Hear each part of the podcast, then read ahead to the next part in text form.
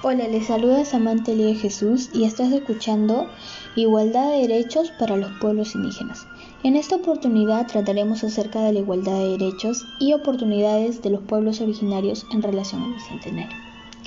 Primero les explicaré acerca de estos pueblos y la igualdad de oportunidades de acuerdo a su lengua, eh, la igualdad de acceso a recursos energéticos y la igualdad de sus derechos con el objetivo de conocerlos y aportar con algunas propuestas de solución en estos temas.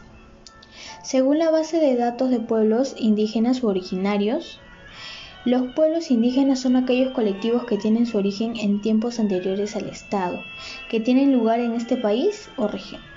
Se puede decir que ellos mantienen aún sus costumbres, lengua e identidad.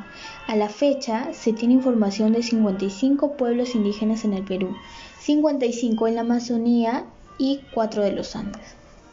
El señor José Romero manifestó que en el Perú hay 48 lenguas originarias que hablan más de 4 millones de peruanos, aproximadamente el 16% de la población, por lo que es urgente revalorarlas. Por otro lado, Rosa Romero mencionó que existe la ley número 29.735 denominada la Ley de Lenguas que regula el uso, preservación, desarrollo, recuperación, fomento y difusión de las lenguas originarias, pero que aún hay mucho por hacer como sociedad para reconocer realmente las lenguas originarias. Asimismo, la señora Juana recordó que es importante considerar el principio de interculturalidad que indica que no basta con conocer y comprender al otro o, o respetar su cultura, sino que es preciso además asumir la defensa y revaloración de ellos. Sobre este tema se acordó que como familia se comprometen a respetar a todos los ciudadanos por igual y luchar por la no discriminación de ellos y de su lengua.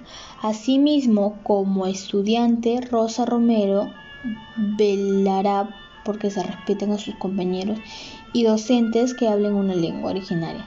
De igual manera, el señor José y la señora Juana lucharán por la defensa y representación de ellos en las reuniones vecinales.